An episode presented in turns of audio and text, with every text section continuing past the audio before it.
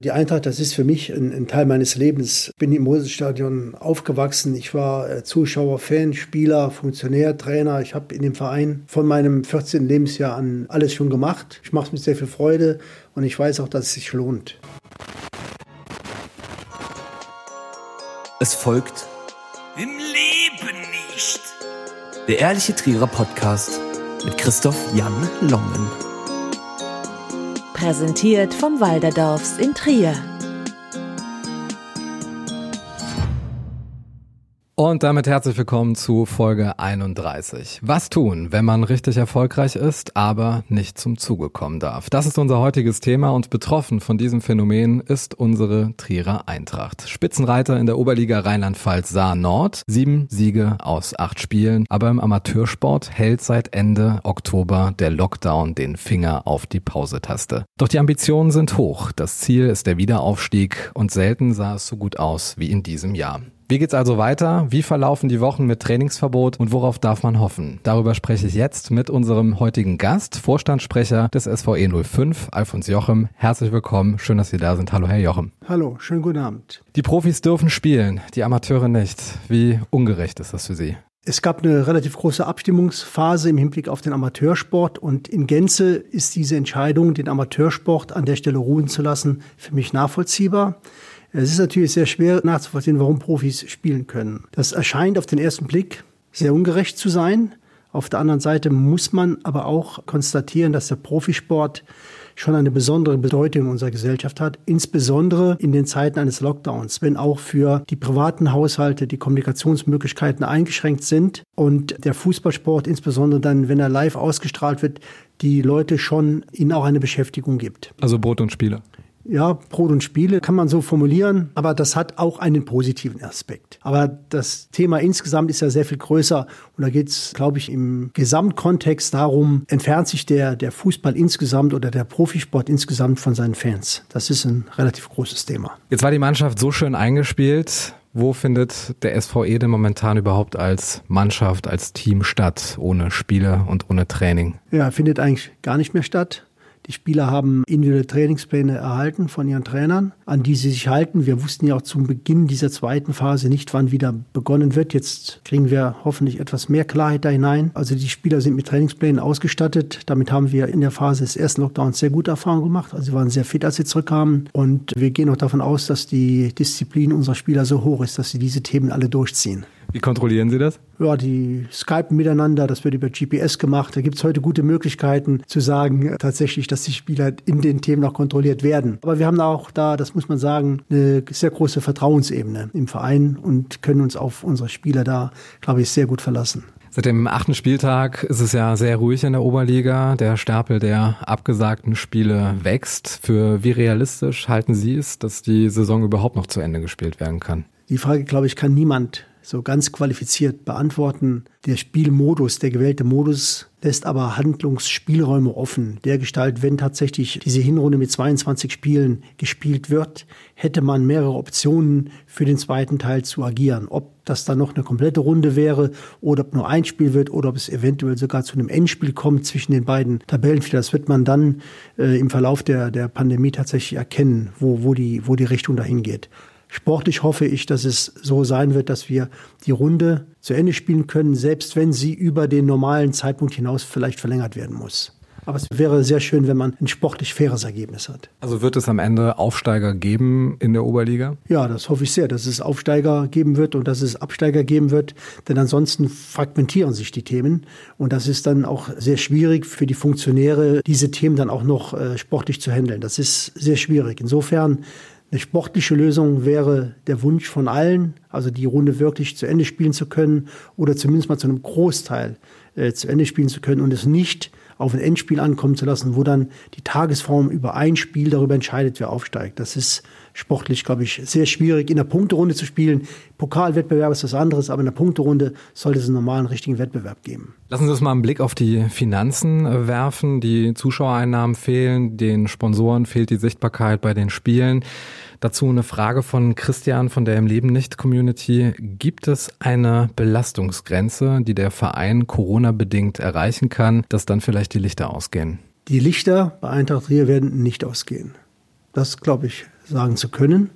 Wir haben in den letzten Monaten sehr stark an den Finanzen des Vereins gearbeitet, auch äh, mit einer sehr, sehr großen Unterstützung unserer Sponsoren. Also wir haben keine Sponsoren, die uns jetzt tatsächlich auch im Hinblick auf die Pandemie nicht mehr unterstützen. Das haben wir in fast keinem Fall gehabt. Ganz im Gegenteil, wir hatten keine Rückforderungen von Sponsoren wegen nicht stattgefundener Spiele.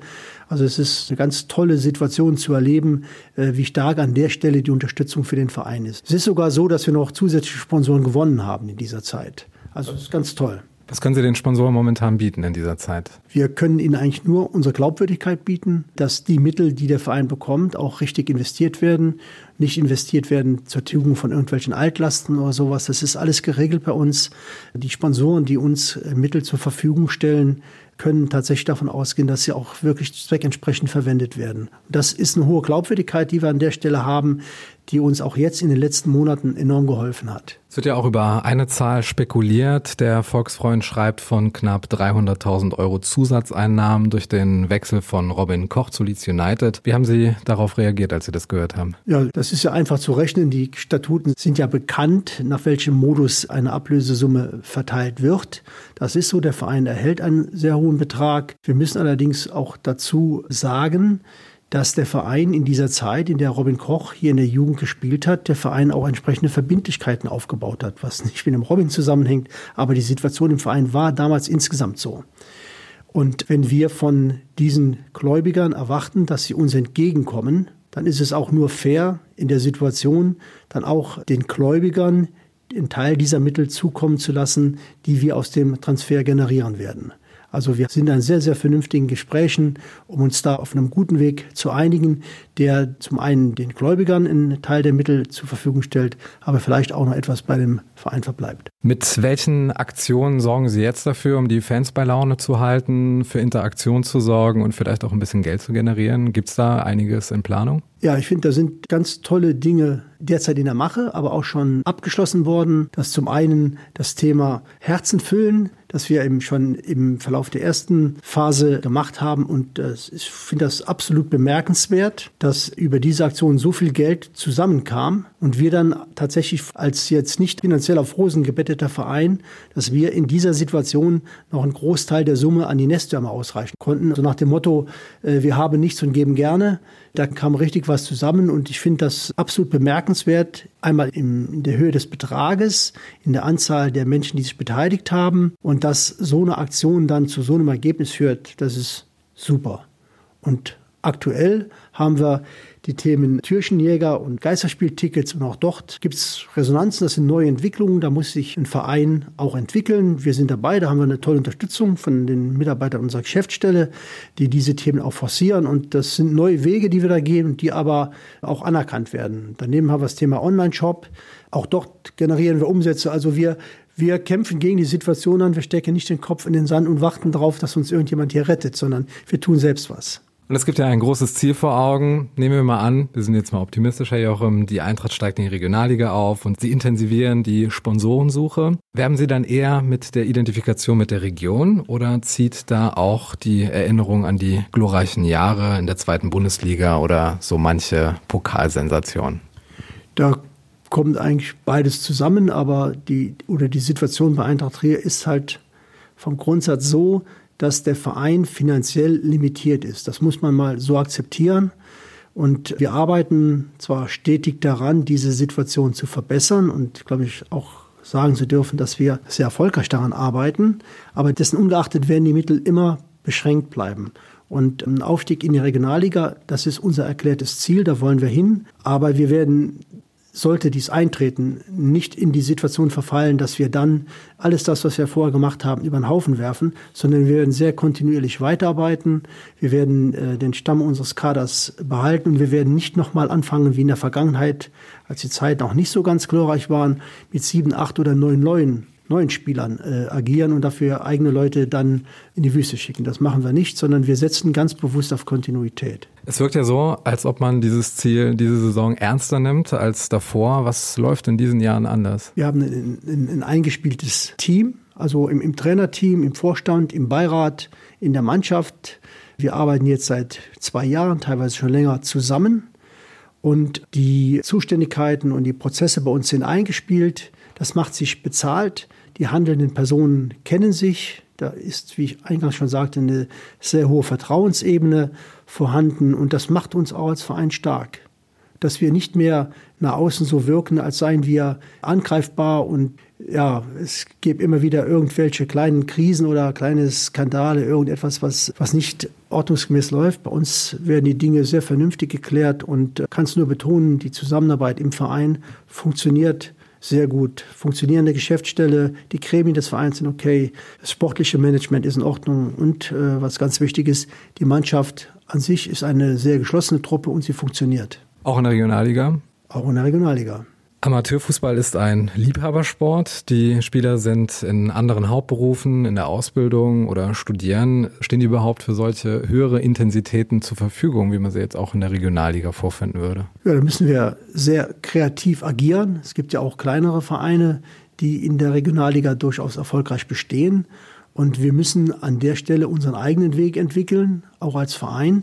Wir haben eine sehr gut funktionierende Jugendarbeit, die wir auch versuchen ständig zu optimieren, was uns auch gelingt. Und wir werden natürlich individuell auf jeden Spieler dann auch zugehen müssen. Wir werden dann, sollte das eintreten, tatsächlich auf die Arbeitgeber zugehen müssen und mit jedem wirklich individuelle Vereinbarungen treffen dahingehend, wie wir bei einem Aufstieg dieses Thema tatsächlich auch managen können. Aber ich glaube, dass es da Möglichkeiten gibt, dass wir diese Themen auch vorantreiben können, erfolgreich vorantreiben können. Gibt es auch Spieler, bei denen höherklassigere Vereine schon angeklopft haben? Wenn man erfolgreich spielt, ist die Gefahr immer da, dass Spieler abgeworben werden. Aber auf der anderen Seite ist es ja auch so, das ist ein, ein, ein Markt. Wir halten ja auch die Augen offen in diesem Bereich und sehen, was sich um uns herum tut, wo sich dort Themen entwickeln, die für uns interessant sein könnten. Also das ist immer so eine Situation des Geben und Nehmens. Wir bilden ja auch viele Spieler aus, nicht nur Robin Koch oder Thielmann, also Spieler, die jetzt tatsächlich in, in der Bundesliga gelandet sind, sondern wir bilden auch, und da sollten wir auch hin zurückkommen, nochmal Spieler für uns selbst aus. Zum Thema Spielertransfers hat Mirko noch eine Frage. Was ist denn der spektakulärste Transfer, bei dem Sie involviert gewesen sind? Um die Frage ganz direkt zu beantworten, der beste Transfer in den letzten zwei Jahren ist der Björn Behrens. Das ist der Leiter unserer Geschäftsstelle. Einen besseren Transfer haben wir in den letzten Jahren noch nicht gehabt, weil seit er hier bei uns im Verein ist, funktionieren die Prozesse, ist alles organisiert und das ist für uns eine totale Erleichterung, insbesondere dann, wenn man so einen Job im Ehrenamt macht. Also das ist wirklich, äh, das ist nicht nur meine Meinung, das ist die Meinung der gesamten Gremien im Verein, was hier geleistet wird, das ist ganz toll. Die Geschäftsstelle kommen wir später nochmal zu sprechen. Nächste Frage von Martin. Wieso holt der Verein niemanden gerne zurück, der irgendwann mal gegangen ist? Erstmal eine steile These. Was sagen Sie dazu? Ja, das ist zunächst mal eine steile These. Es gibt auch andere Beispiele, aus denen hervorgeht, dass der Verein auch schon anders agiert hat. Also es gibt bei uns keine Lecks, wo irgendwo drin steht, dass ein Spieler, der bei uns gespielt hat, nicht zurückgeholt werden kann. Ganz im Gegenteil. Es ist eigentlich auch völlig normal im Sport, wenn man eine gute Jugendarbeit hat oder talentierte junge Spieler, dass diese Spieler einen Weg zu einem höherklassigen Verein suchen, es vielleicht aber dort nicht schaffen. Und dann sind das auch Spieler, die wir auch gerne auch nochmal zurückholen würden. Also wenn sich die Situation ergibt, alles passt, dann machen wir das durchaus. Hier meldet sich mit Kevin vielleicht auch ein neuer Aspirant zu Wort, äh, hat seine Frage auf Englisch gestellt. How could I get scouted for a practice with Eintracht Trier? Ich gebe Ihnen dazu gerne später das Instagram-Profil, aber wie würden Sie seine Frage beantworten? Dann soll er sich äh, direkt an den Verein wenden und dann geht das Thema zum Sportvorstand und zum in den Trainerstab und äh, ja, vielleicht ergibt sich ja was. Da muss er mal vorspielen und dann werden, werden die eine, eine Meinung darüber haben, ob es funktionieren kann oder nicht. Sie haben eben schon den Megatransfer angesprochen und einen Generationenwechsel vollzogen. Die Geschäftsstelle und die Pressearbeiter sind meist unter 30. Wie wichtig ist Ihnen das, dass äh, vor allen Dingen junge Menschen ans Ruder gelassen werden, gerade in den Bereichen Social Media und Marketing? Es ist total wichtig für uns, also dass der Verein sich in diesen Themen öffnet, dass wir da andere Wege gehen, dass wir nicht rüberkommen wie in ein antiquierter Schuppen, wo keinerlei Bewegung ist. Das hilft uns enorm. Das hilft uns im Außenauftritt des Vereines. Da sind wir aktuell äh, Unsere Mitglieder werden informiert, die Fans werden informiert. Es gibt keine Defizite auf dieser Ebene und das ist eine, eine enorm gute Entwicklung in unseren Augen. Machen wir eine neue Kategorie im Ehrlichen Trierer Podcast. Herr Jochen, wir probieren das jetzt einfach mal aus. Welche Sätze würde man von einem eingefleischten SVE Ultra im Leben nicht hören? Ich mache mal den Anfang. Ist doch egal, ob er früher bei Saarbrücken gespielt hat, der wird der Mannschaft gut tun oder das nächste Mal holen wir uns zwei Karten für die Haupttribüne. Hier kann man sich ja noch nicht mal in Ruhe unterhalten. Welche Sätze bieten Sie an? Oh, das ist jetzt ganz schwierig. Ja, das ist in der Tat schwierig. Also die beiden Sätze da für den Ultra, das geht nicht. Das ist ganz schwer den Spieler aus Saarbrücken bei uns zu integrieren. Ähm, das wäre schon eine Herausforderung, wenn ich gleich mal sagen muss. Bei uns haben schon unheimlich viele Saarländer gespielt und sehr erfolgreich gespielt. Wir haben sehr, sehr, sehr, sehr gute Erfahrungen mit insbesondere Saarländern gemacht in unserem Verein. Ja, Ultras auf der Haupttribüne hatten wir auch schon, nicht nur jetzt im Rahmen der Pandemie oder im Rahmen unseres Hygienekonzeptes, sondern auch vorher gab es schon solche Aktionen, dass wir schon mal einen Ultra auf die Tribüne äh, gebracht haben. Aber ich glaube, ein Ultra würde niemals sagen, dass Eintracht Trier ein vermögender Verein ist. Das, glaube ich, kann ich mein altes Statement immer wieder auspacken. Eintracht Trier hatte früher kein Geld, hat kein Geld, wird auch nie Geld haben. Aber wir werden immer leben und das ist entscheidend. Und damit äh, zum Quickfire. Das bedeutet 16 schnelle Sponsorenverträge zum Unterzeichnen, getarnt als Fragen zur Region. Vorab muss man wissen, Sie kommen gebürtig aus Saarburg. Sind Sie trotzdem bereit? Ja, klar. Ihre Lieblingstrierer Vokabel? Eich. Ihr Lieblingsort in Trier? Domviertel. Ihr Lieblingstrierer Gericht? Tätig. Ihr Lieblingsgetränk außer Fietz? Wein. Das letzte Konzert, das Sie besucht haben? Mark Knopfler in Köln. Das letzte Sportereignis, das Sie sich angesehen haben? Immer Eintracht Trier. Haben Sie lange nicht mehr geguckt, ne? Lange nicht mehr geguckt, korrekt, ja. Leider. Sonst keine Sportart, die Sie interessiert? Doch, doch. Ich bin immer auch beim Basketball hier in Trier. Ich gucke mir alle Ballsportarten an. Wo etwas passiert, da gehe ich schon sehr, sehr gerne hin. Aber wann ich jetzt das letzte Mal bei einer Sportveranstaltung war, das kriege ich jetzt wirklich nicht auf die Reihe. Aber es war ein, äh, war ein Spiel von Eintracht Trier, ganz sicher. Was ist denn Ihre Lieblingstrierer Gastronomie? Plesusgarten. Und Ihr Lieblingstrierer? Meine Frau. Welcher Zeit trauern Sie am meisten nach als Spieler bei Eintracht Trier oder Grevenmacher oder als Trainer? Oh, das, da gibt's viele Zeiten, die man nachtrauert. Das ist, äh, das ist die Situation, die man nicht verändern kann. Also ähm, ich würde gerne nochmal selbst spielen, aber es lässt das Alter einfach nicht zu. Das ist so, so die Thematik, wenn man sich selbst von diesen Themen verabschieden muss, altersbedingt. Ich habe sehr, sehr gerne für Eintracht Trier gespielt, mein ganzes Fußballerleben eigentlich. Und ähm, ja, ich hätte eigentlich noch gerne weitergespielt, aber irgendwann, dann zeichnet einen das Zeitliche, dann kommt man der nicht mehr hinterher. Das ist dann so. Und dann ist es Zeit aufzuhören, das weiß man dann. Also ich habe diese Zeit persönlich als Spieler in dem Verein sehr genossen. Ich muss auch sagen, in einem funktionierenden Verein macht es auch Spaß, im Ehrenamt tätig zu sein. Und das ist, äh, wenn Sie sehen, was wir äh, als Verein als im, im Bereich der Sozialarbeit leisten, wie viele Kinder wir hier beschäftigen. Wenn jemand da Kritik an dem Verein hat, dann soll er mal schauen, was wir in der Jugendarbeit alles bewegen. Und das ist schon aller Ehren wert. Frage von Totti. Dein bestes Erlebnis als Spieler, abgesehen von dem Sieg im DFB-Pokal gegen Uerdingen? Als Spieler haben wir mal hier zu Hause gegen Darmstadt, damals Tabellenführer zweite Bundesliga Süd, 4 zu 0 gewonnen an einem Sonntag ausverkauftes Haus. Die Leute haben auf den Bäumen gesessen und wir haben 4-0 gewonnen und waren danach Tabellenführer. Das war schon eine geile Sache. Was war der schönste Moment dabei? Der schönste Moment war eigentlich der, damals haben wir uns noch auf dem Nebenplatz warm gemacht und mussten durch, durch die Zuschauer, durch 15.000 Zuschauer im engen Moselstadion in die Kabinen kommen. Das Spiel hat mit Verspätung angefangen, weil wir den Weg nicht gefunden haben. das, war, das war schon toll, ja. Noch eine Frage von Totti, eine Anekdote als Spieler oder Funktionär, die wir noch nicht kennen. Ja, da, da gibt ganz viele. Da weiß ich jetzt gar nicht, mit welcher ich da, da anfangen soll. Ich habe viele Erlebnisse gemacht. Mit, mit, mit Trainern habe ich Erlebnisse gehabt, mit, äh, mit, mit Zuschauern. Wenn man auf dem Platz steht, dann kriegt man schon eine Menge mit, was so drumherum passiert. Ich habe irgendwann mal gesagt, ich würde mal gerne alle äh, Sprüche auf Trierer Blatt, die ich so gehört habe, auf dem Platz, die mal, die muss ich irgendwann mal zu Papier bringen. Das ist ja zu brüllen, ganz ehrlich. Zum Beispiel? Ähm, Tretro bewiebelt noch. Für die Neutrierer? Ja, da hat sich ein Spieler verletzt, äh, liegt am Platz und bewegt sich noch und äh, man soll noch mal drauftreten, damit er aufhört, sich zu bewegen. Ja, so spielt man Fußball in Trier. Ähm, Frage von Klaus. Äh, wie textsicher sind Sie bei der Eintracht-Hymne? Sehr. Das kann ich sagen, in, in, insofern, da dieses Lied geschrieben wurde von Joa Rother und ähm, die Idee damals, ich war mit im Vorstand, kam von uns und wir haben das mit der Laiendeck Applaus aufgesetzt und haben es auch abgenommen. Und die Idee, kann ich sagen, habe ich eine Menge zu beigetragen, gemeinsam mit dem Joa. Der Joa Rother, es ist zumindest der Leindeck Applaus, aber der geistige Urheber der Hymne ist der Joa Rother, damals Mitglied der Leindeck Applaus. Nur mal so, damit es mal jeder weiß. Inwieweit hilft Ihnen Ihre Tätigkeit, Sie führen ja ein Doppelleben, bei der Volksbank, bei Ihrer jetzigen Tätigkeit als Vorstand? Äh, Das ist in Teilen schon sehr hilfreich, weil man ja Zugang auf verschiedenen Ebenen hat. Man kann die Dinge sehr gut miteinander verbinden. Für beide Teile. Sowohl für die Bank, aber auch für den Verein. Und ich mache es ja schon seit ja, über 40 Jahren in dieser Kombination, in verschiedenen Funktionen im Verein. Das hat immer sehr gut funktioniert. In welche Liga gehört der SVE und welcher Sponsor ziert dann die Brust des Trikots? Das ist immer eine Frage der Abwägung dessen, was tatsächlich realistisch möglich ist. Fangen wir mit der Liga an.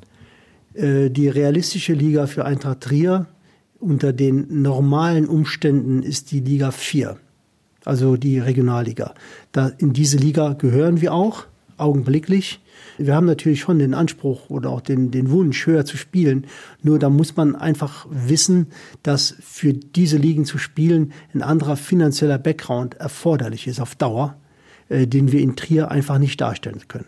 Wir haben äh, nicht die Sponsoren aus dem Industriebereich. Wir haben in Trier viele, viele Mittelständler, die uns sehr unterstützen in großer Anzahl, aber die einfach auch nicht die Mittel haben. Die Industrieunternehmen haben einen Verein in der ja, in, in der Größenordnung zu unterstützen, die für die Regionalliga erforderlich ist. Das werden wir nicht hinkriegen. Und es gibt nicht den weißen Ritter, der um die Ecke kommt und dem Verein so viel Geld auf den Tisch legt, dass er alles machen kann.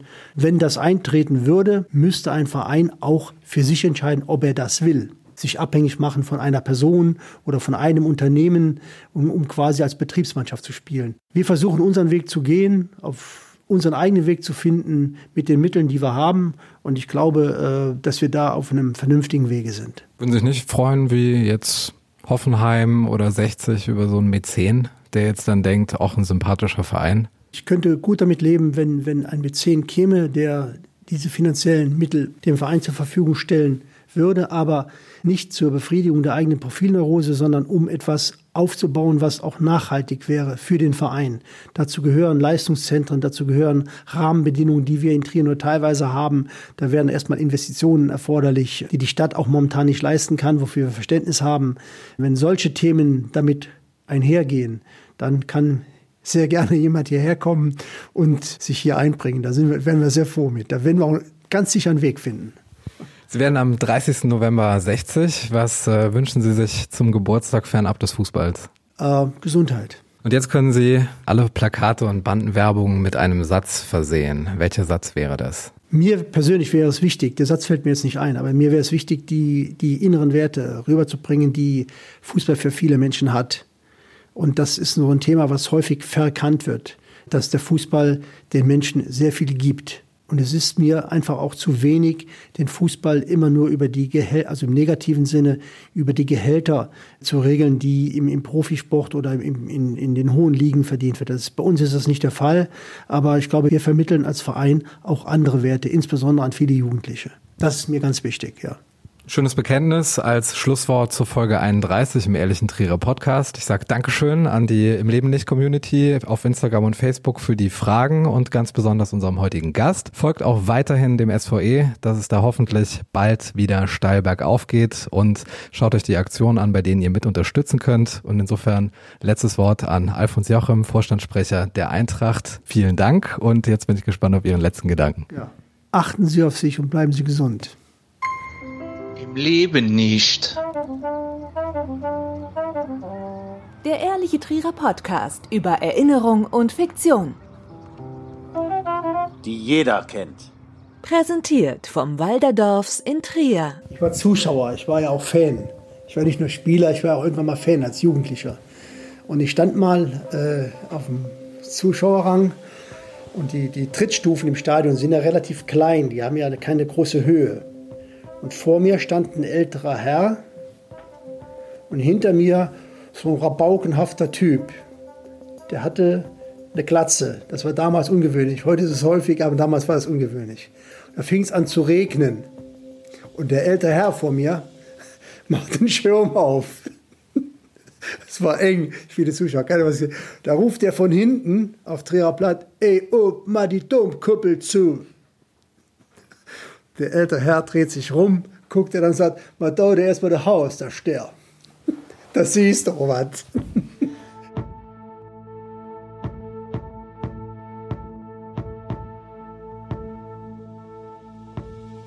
Die Ultras identifizieren sich sehr, sehr stark mit dem Verein, sind bei allen Auswärtsspielen mit von der Partie. Wie weit identifizieren Sie sich denn mit den Trierer Ultras?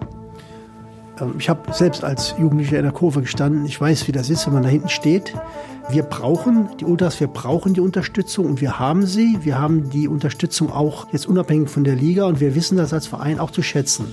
Aber es ist immer ein schwieriges Thema, aber das liegt in der Natur der Sache. Und ich glaube, dass sowohl die Ultras als auch der Verein mit dieser Situation jetzt seit ein, zwei Jahren sehr gut gemeinsam umgehen können. Also wir haben uns die Ultras auf den Verein und der Verein sich auf die Ultras sehr angenähert in den letzten Jahren. Das wird nie so sein, dass wir aus einem Topf essen. Aber es wird immer so sein, dass wir ein vernünftiges Verhältnis zueinander haben und auch ein offenes Verhältnis. Da wird immer Tacheles geredet, vom Verein zu den Ultras, allerdings auch von den Ultras zum Verein. Das ist okay. Also ich finde das Verhältnis so, wie es ist, kann das von mir aus gerne so bleiben. Wo liegt denn die Grenze, die Sie jetzt angesprochen haben? Die Grenze liegt da, wenn man von Seiten der Ultras meint, die Vereinspolitik bestimmen zu können. Das geht nicht. Das geht bis zu einem bestimmten Grade, aber darüber hinaus nicht. Und auf der anderen Seite kann ein Verein von Ultras auch nicht erwarten, dass sie sich immer äh, stromlinienförmig verhalten und immer angepasst sind. Das geht auch nicht. Und dass aus der Gruppe auch Widerstände kommt, dass man die Themen anders sieht, das ist in Ordnung. Damit muss man sich auseinandersetzen. Aber ich habe auch erfahren in den letzten Jahren, dass von dort aus sehr viele konstruktive Themen kommen, die uns auch als Verein weitergebracht haben. Das ist, eine, ich finde, eine sehr vernünftige Form der Zusammenarbeit.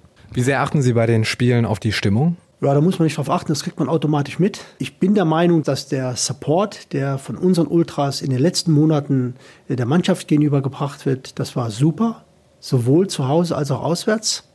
Und auf der anderen Seite liefert die Mannschaft auch an die Ultras durch ihr Verhalten auf dem Platz. Das alles muss zueinander passen. Es ist nie eine Einbahnstraße. Ultras verhalten sich auch immer so, wie es zurückgespiegelt wird vom Platz. Und Spieler verhalten sich auch ein Stück weit so, wie es von den Rängen runterkommt und insbesondere von den Ultras kommt. Und wenn, wenn diese Themen vernünftig, vernünftig miteinander korrelieren, dann hat man die Basis, auf der man Erfolg hat. Würden Sie das als positive Beziehung beschreiben im Verhältnis von den Ultras zu den Spielern zum Verein? Ich glaube, dass das Verhältnis zu den Ultras besser ist, als es häufig dargestellt wird. Nicht jede Form, man muss auch nicht äh, als Verein jede Form der, der Kritik, die da von dort kommt, wenn sie in der richtigen Form geäußert wird, auch immer gleich persönlich nehmen. Die Ultras, viele der Ultras, die weitaus überwiegende Zahl, hat ganz, ganz großes Interesse an dem Verein und dem müssen wir Rechnung tragen. Und das, was dann auch kommt, ist sehr häufig aus meiner Sicht auch berechtigt.